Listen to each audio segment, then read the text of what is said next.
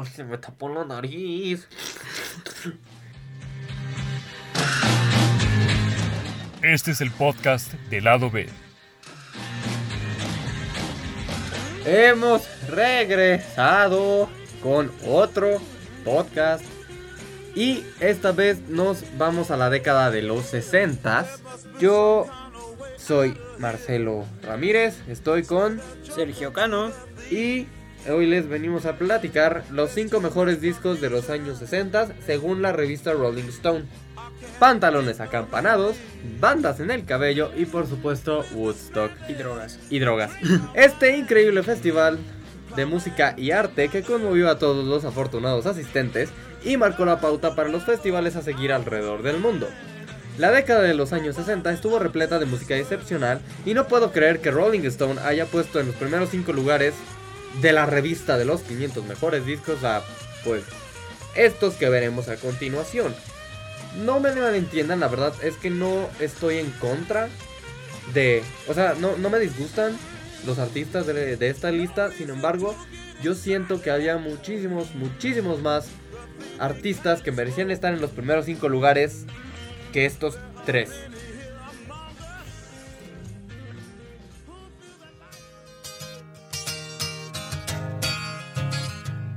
En el puesto número 5 se encuentra Robert Soul de los Beatles. En 1965, la radio no dejaba de programar sencillos como I Can Get No Satisfaction y Like a Rolling Stone. Y en ese año, The Beatles entró a la competencia con Robert Soul, una impactante colección que preservó el estatus popular que se mantuvo a lo largo de los primeros discos, mientras que este presentaba sofisticación y profundidad. Podemos notar la gran influencia de Dylan que se hace presente en este disco. Empezando por el tono emocional, eh, en- empezando por el tono emocional ¿Qué le pasa a ese estúpido? de canciones como Norwegian, Norwegian Wood. Como se diga, Noruega, madera noruega. Eh, I'm Looking Through You, You Won't See Me y If I Needed Someone. Y eh, otras como la canción de Lennon Nowhere Man, en la cual, después de algunos años, reconoció como un autorretrato deprimido y la belleza que es In My Life que ambas representan un estilo más serio y personal de escribir que la inspiración por Dylan hizo posible.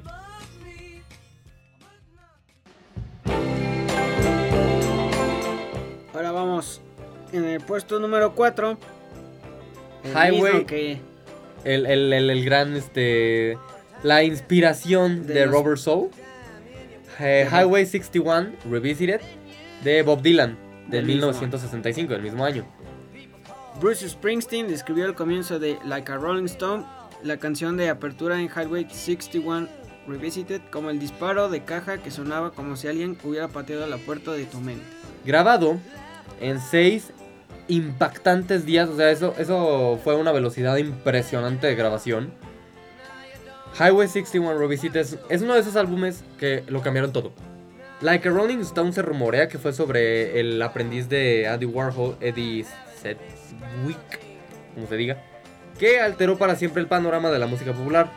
El álbum eh, termina con Desolation Row, que es un viaje nocturno surrealista que dura 11 minutos. Dylan evoca una temporada parecida a eh, Hieronymus Bosch en el infierno que parece predecir todos los catacli- Varias horas repletas de canciones más tarde, cataclismos venideros. Una fascinante nueva visión de la música folclórica para cerrar el álbum que, al menos por el momento, destruyó a la música folclórica para, para forjarla nuevamente.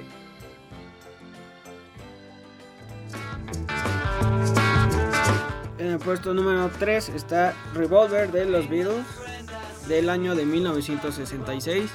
El álbum que fue lanzado en agosto de 1966 dejó muy claro que lo que ahora pensamos como los años 60 estaba completamente e irreversiblemente en marcha. La canción más innovadora del álbum es del álbum, del álbum. ¿Qué le pasa a ese estúpido? es Tomorrow Never Knows de John Lennon, intentando destilar un viaje de LSD en una canción de 3 minutos. Lennon tomó prestadas las letras de la versión de Timothy Leary de El libro tibetano de los muertos y grabó su voz para sonar como, según él, el Dalai Lama cantando desde la cima de la montaña más alta. Desde el Everest. Parte del impulso revolucionario del álbum fue visual. Klaus Burman o Forman o ¿Cómo se diga? como se pronuncie, perdónenme los alemanes. Uno de los amigos artistas de los Beatles de sus días en Hamburgo, Alemania. Diseñó una llamativa portada de fotocollage para Revolver y fue un paso crucial en el camino hacia la imagen aún más trivial y colorida de El Sargento Pimienta, que vendría en menos de un año después y en un momento pasamos a hablar de ese. La portada de este álbum es blanco y negro, si no me equivoco. Es blanco y son negro. los rostros de los Beatles. eh, repetidos en innumerables ocasiones. Hasta hartarte. hasta hartarte, pero, o sea, podemos este, que- estar de acuerdo en que la verdad es una portada bastante. Está, está bastante bien hecha, a decir verdad.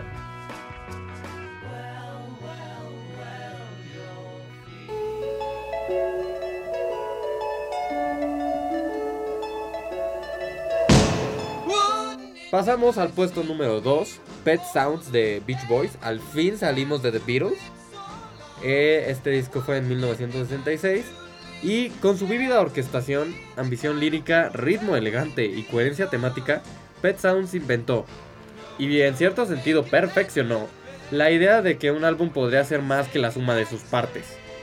Cuando Wilson cantó, ¿no sería bueno si fuéramos mayores? Wouldn't it be nice if we grew older? No solo se estaba imaginando un amor que podría evolucionar más allá de la escuela secundaria, estaba sugiriendo una nueva identidad de adulto para la música rock and roll en sí misma. Wilson esencialmente hizo Pet Sounds sin el resto de la banda, usándolo solo para desarrollar los arreglos vocales. Lo que sigue es un breve montaje de construcción. Su lujoso transmit... eh, Espero que hayan disfrutado este breve montaje de construcción. Su lujoso sonido transmite un, desgarra- un desgarrador melancólico, y las canciones profundamente personales que Wilson coescribió, principalmente con el letrista Tony Asher, se despidieron del inocente mundo de los éxitos de diversión de los Beach Boys al sol. Desafortunadamente, Capitol Records demostró no estar más enamorado de Pet Sounds que el amor. La etiqueta consideró no lanzarla en lo absoluto. Aún no reivindicando por la historia, Wilson se retiró a un mundo interior, Cito, en la última reunión a la que asistí en relación con Pet Sounds, aparecí sosteniendo un reproductor de cintas y ocho respuestas grabadas en bucle, que incluyen, sin comentarios, ¿puedes repetir eso? No y sí.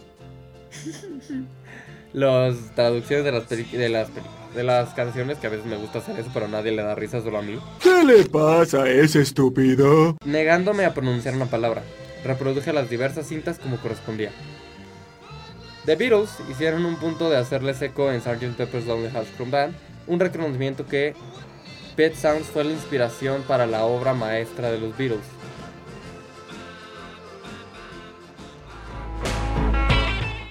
Y es así como nos ligamos al puesto número uno, Sgt. Pepper's Lonely Hearts Club El Band Sargento Pimienta Es- y su banda de los corazones de- solitarios. solitarios. Solitarios. Aunque yo creo que más bien la traducción sería La banda de los corazones solitarios del Sargento Pimienta.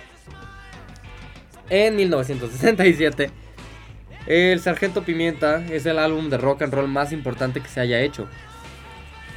Una aventura insuperable en concepto, sonido, composición de canciones, arte de portada, que sí está muy extraña la portada, es ba- y bastante tecnología de estudio por el mejor grupo de rock and roll de todos los tiempos. cito de la revista Rolling Stone.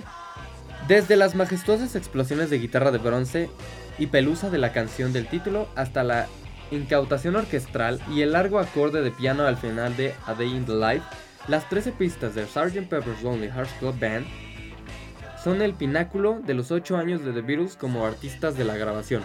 Y sí, o sea, debo reconocer que la verdad, yo como home producer, sí debo admitir que haber grabado todo esto con la tecnología que existía en ese entonces era todo un reto. O sea, la verdad sí estaban en otro nivel. Sin embargo, yo no creo que se merezcan el primer lugar de los 500 mejores discos. Sí, un puesto muy elevado porque sí es, como dicen, el pináculo de los 8 años de grabación de The Beatles, siento que deberían todos estos discos estar más atrasados en cuanto al... Tres días después, al... Dos mil años más tarde. Al, Al ranking. Ándale, gracias. Para The Beatles fue un decisivo adiós a los trajes, este, a los matching suits, a las giras mundiales y los registros de la línea de montaje. Estábamos hartos de ser The Beatles, dijo McCartney, décadas más tarde. La explotación de los múltiples eh, de los Beatles transformó al acto mismo de la grabación de estudio Em, los overdubs o- orquestrales de A Day in the Life marcaron el debut de la grabación de 8 pistas en Gran Bretaña. Dos máquinas de 4 pistas utilizadas en sincronización. Es por esto que fueron tan, tan impresionantes. O sea, la verdad es que, Innovaron para la época. para la grabación. No para el estilo, para la grabación. época, dos máquinas, cuatro pistas, ocho pistas en total. Eh, Era... Nos habíamos quedado con Led Zeppelin, una de con 12 fragmentos de 14. 14 Eran 14 de- cintas o- sobrepuestas una sobre una. Y solo guitarra. Y llegamos aquí. Bueno, aunque. Oye, eso, estos, estos Eh, eso no fue en los son- 70s. Ajá, estos son Eso fue en los 70, esto es en, el 60 y qué? 7. siete. Aunque Sgt. Pepper es el puesto número uno de la revista de los 500 mejores, no solo por sus primeros, sino que simplemente lo mejor que todo, lo, lo mejor de todo lo que hicieron The Beatles como músicos, pioneros y estrellas de pop, todo en un solo lugar. Y sí, ellos consideraron que el disco tenía que estar en el primer puesto porque fue un parteaguas y fue... eh, ellos fueron el parteaguas de, de- del panorama musical de los 50s y 60s, empezando por a la forma de grabar, a la instrumentación, que empezaron con la orquestalización en el rock. Empezaron a meter in- instrumentos orquestales en el rock and roll. Y fue algo que nadie se había atrevido a hacer. Además de la grabación de, de los 8 tracks en, en 44. De, de, yo, yo no considero que deberían de estar en el primer lugar. Siento que sí deberían estar un poquito más abajo. Y menos viendo los artistas de la época. Claro, claro. Simon and Garfunkel, Cream, Bob Dylan, Zombies, Velvet Underground. Ay, de Mamas and the Papas, que a mí me gustan bastante. Y muchos, muchos. The Animals. The Animals. Y muchos, muchos, muchos, muchos. Jimi muchos, Hendrix. Muchos, muchos más. Que la verdad merecen un primer lugar. Que Creedence Cre- Cre- Clearwater Revival. Eh, Janis Joplin. Son unos artistas que merecen, merecen de verdad estar en el primer lugar. Por ejemplo, yo hubiera puesto a Jimi Hendrix. Jimi Hendrix también fue un parteaguas. Fue un músico impresionante. Y, y no, no siento que The Rolling Stone haya hecho muy buen trabajo al, al acumular todo esto. Sin embargo, siento que sí los pusieron en el primer, en el primer lugar como el, por el parteaguas que fueron. Sí generaron un panorama musical nuevo. Sí innovaron. Pero yo no siento que hayan sido los mejores de la década. No siento que haya sido el álbum mejor producido, no siento que haya sido el mejor sonido. Sí fue el más complicado de producir, pero no fue el mejor producido. Y con esto vamos a cerrar. Fue muy bonito tenerlos aquí el día de hoy. Bueno, tal vez no tanto, pero sí. Este, no sé, no sé con qué cerrar. Unas últimas palabras, Checo. Que yo siento, o sea, al ver los artistas de esta época de Doors, que también marcó una época, pero yo me iría más que en, en este top 5 faltó algo de Jimi Hendrix, Claramente. porque él revolucionó, él fue un antes y un después en la guitarra eléctrica como tal. Le dio un nuevo tono, Hendrix. Ajá. Y con esa, Él, esa, él hizo hablar a la guitarra. e- esa manía que tenía de tocar una guitarra para diestros, como zurdo.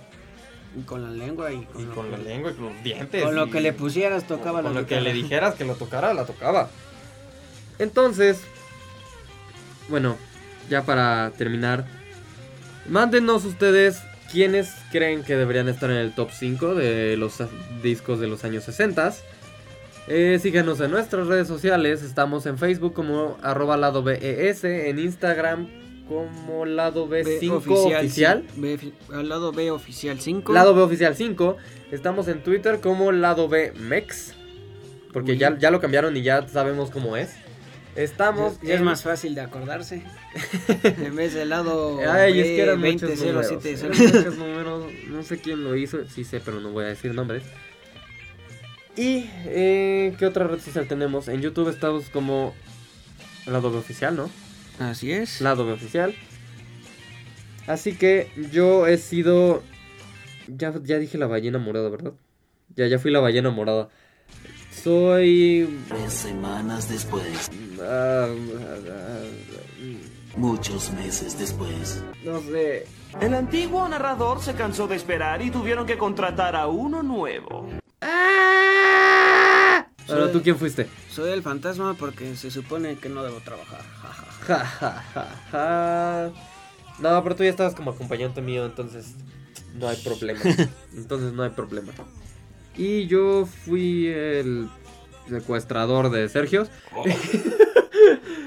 Nosotros fuimos lado B, ustedes fueron geniales y nos vemos en la próxima emisión. Hasta luego.